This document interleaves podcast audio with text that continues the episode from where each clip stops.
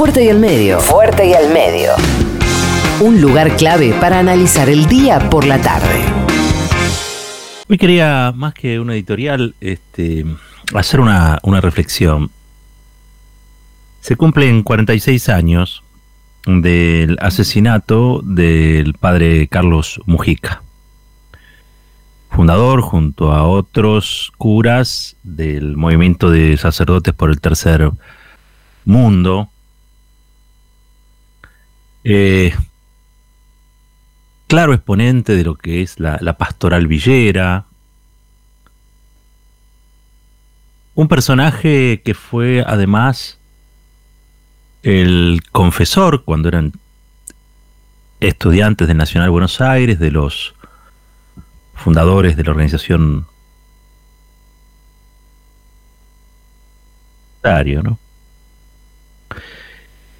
Eh, muy querido por los humildes, allí donde estuvo, en la parroquia de la 31, siempre el padre Mujica ha, ha generado una fervorosa adhesión religiosa y también política, porque la novedad que traía el padre Carlos Mujica al catolicismo era una politización, pero no una politización conservadora, eh, integrista, sino una politización revolucionaria, ¿no? Era de esos curas que querían oler a, oveja, querían, esos pastores que querían oler como su pueblo.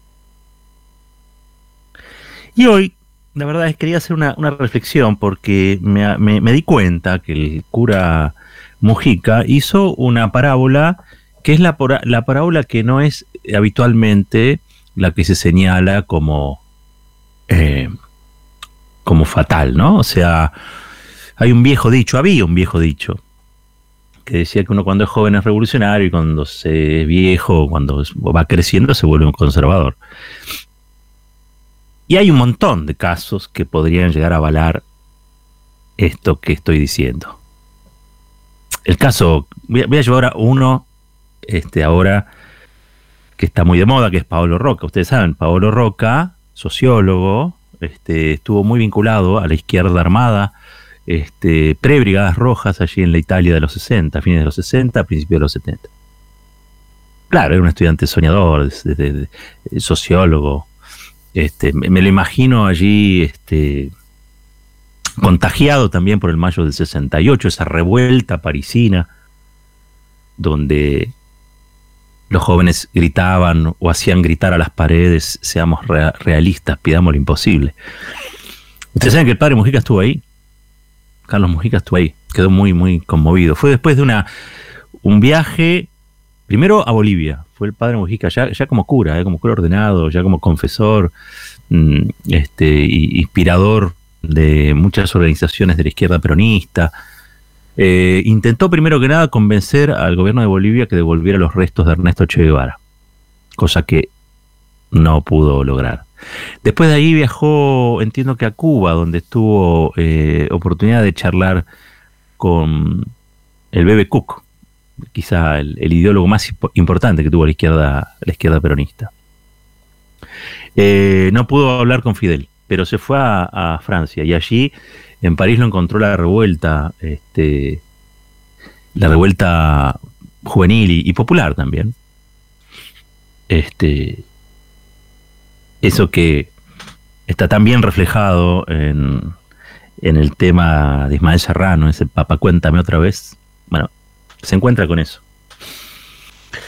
Vuelve aquí no con la cabeza cambiada, con los mismos valores de siempre, pero vuelve con una cabeza global. Viajar en aquel tiempo era muy importante, porque en aquel tiempo había teletipos, había Radio Siete Mares, pero no había internet. Siempre hay que pensar en un mundo donde era muy difícil todo, enterarse de las cosas. Por eso era tan importante hacer esos viajes donde después uno regresaba y este, contaba lo que había vivido. Entonces traía un pedazo de mundo a esas charlas, a esas conversaciones, a esas sobremesas. ¿Qué viste? Contame. Y podían durar horas esos encuentros. ¿no? Hoy este, eso mucho lo resuelve la tecnología, en aquel tiempo no. Y él vuelve con la, con la cabeza más abierta, digamos, ¿no? Un poco más abierta. Pero lo cierto es que la parábola que hace el cura Carlos Mujica es una parábola inversa a la de Roca, a Pablo Roca. Ustedes saben, Pablo Roca, ya les dije, de la izquierda armada, libertaria, este, proletaria, a ser hoy el multimillonario más grande de la Argentina, que cuando hay una pandemia y una crisis global superior o más grave que la crisis del 29 o del 30, el crack del 29, este, despide personal o les baja los salarios, o bueno, digo, o presiona un gobierno democrático. Bueno, esa parábola, Mujica la hace al revés, porque Mujica venía de una muy buena familia. Venía de una familia muy acomodada. Y era muy antiperonista. El símbolo del movimiento villero peronista y, del catolicismo peronista o del cristianismo revolucionario peronista, allá por el 55 era antiperonista. Lo cuenta siempre Ricardo Capelli, quien estaba junto al cura Mujica cuando lo fusilan, lo matan.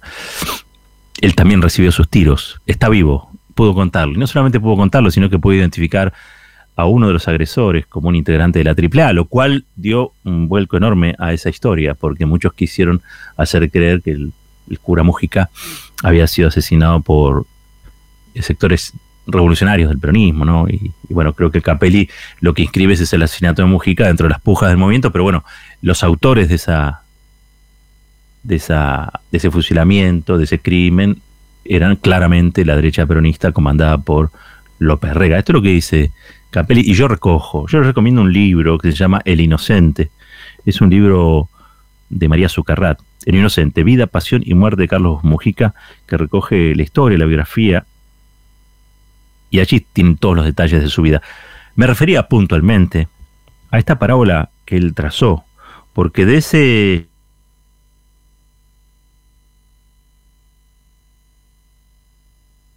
en el 55 ve, como muchos otros, eh, en el marco de la persecución,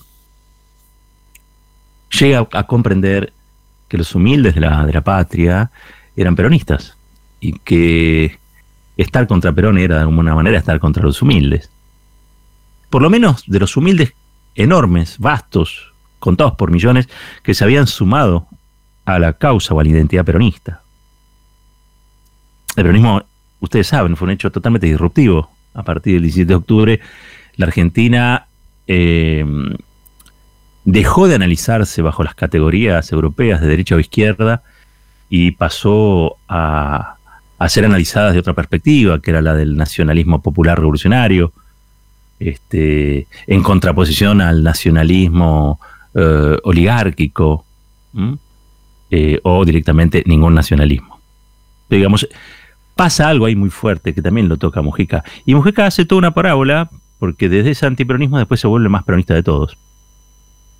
Es más, creía que, que Perón era una suerte de reencarnación divina, digo, ¿no? Era, era un tipo que ejecutaba en la tierra aquello que Dios quería, aquello que Jesucristo mandaba hacer en el Sermón de la Montaña. Así que tenía una doble eh, adhesión al peronismo, que era espiritual y política. Espiritual y política. Y, me pareció que era hoy un momento, 46 años de su asesinato, porque hay decir que fue asesinado. No es que murió, fue asesinado.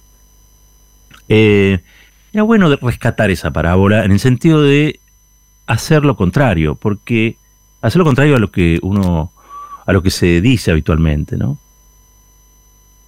No es que se volvió conservador con los años. Mujica, con los años, se volvió más revolucionario. Mujica abandonó la derecha clerical para ir en búsqueda de una ideología que le permite estar junto a aquellos que él defendía, que eran los humildes de la patria. Entonces es falso esto de que uno siempre termina siendo más conservador o reaccionario de cuando era joven. Totalmente falso. No estoy diciendo que Mujica estaba ya un adulto mayor, ¿no? En los 70, no. Era relativamente joven, pero es verdad que veinte y pico años después, o 20 años después, de aquel 55 era otra cosa. pensaba diametralmente opuesto a lo que pensaba allá a mediados de la década del 50. Eso pasa, eso ocurre. No todos son Roca en la vida, ni todos son Galimberti, ni todos son aquellos que traicionan sus ideales juveniles. Por el contrario, son algunos incluso que esos ideales juveniles los transforman y los convierten en ideales de vida o para toda la vida.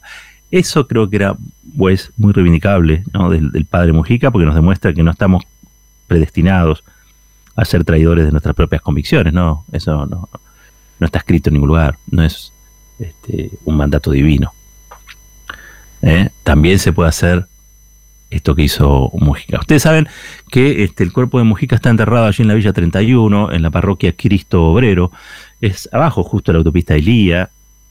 Eh, ahí está el cuerpo. Antes este, su familia, que era una familia acomodada, les decía, lo había enterrado en la iglesia que está dentro de Recoleta, del cementerio de Recoleta. Bueno, los, el reclamo de los villeros de la 31, hoy barrio de Mujica, fue que volviera a su barrio. Y finalmente lo consiguieron eh, allá por el 99, año 99, este, en gran procesión salió el, los restos de, salieron los restos de, Mujica desde Recoleta hasta su barrio pobre, hasta su villa humilde, hacia donde estaban aquellos que habían sido objeto de, su prédica y de su, de su militancia. Dicen que mm, varias veces, ustedes saben, la, la, Villa 31, hoy Barrio Mujica, varias veces quiso ser este, eh, instalada en otro lugar, quiso ser este, eliminada de ese lugar, corrida de ese lugar, ¿no? Y eso nunca, nunca pasó finalmente. Ha habido de todo, ha habido de todo y ha, habido mucha resistencia de aquellos que, viven allí, de los habitantes de, la villa. Este, y, algunos se han esperanzado, porque dice, bueno, mientras esté el, cuerpo de Mujica acá, no, no nos van a remover, no nos van a desalojar. Bueno, el que crea eh, va a poder decir que hasta ahora le ha salido bien a Mujica si es que fue a proteger este, a, su, pueblo, a su gente, porque no la han podido remover del todo ni desalojar a sus habitantes esta, esta villa paradigmática ahí en retiro. También es cierto que hay algo de ingenuidad, porque este país que ha sido tan cruel con los cuerpos de aquellos que han desafiado al país conservador, al orden establecido, a las oligarquías tradicionales, eh, porque no, no, no pararía, este, o no se pararía, o, no retrocedería este, si tiene que arrasar con todo y remover ese, ese cuerpo, ¿no? Porque uno piensa lo que ha pasado con el cadáver de Víctor, lo que ha pasado con el cadáver de Perón. Así que no, nunca han parado frente a la muerte, han sido muy crueles, no les ha importado mucho. Cuando tienen que pasar arrasando, arrasan. Cuando tienen que tirar gente de los aviones, lo hacen. Cuando tienen que torturar gente, lo, han hecho también.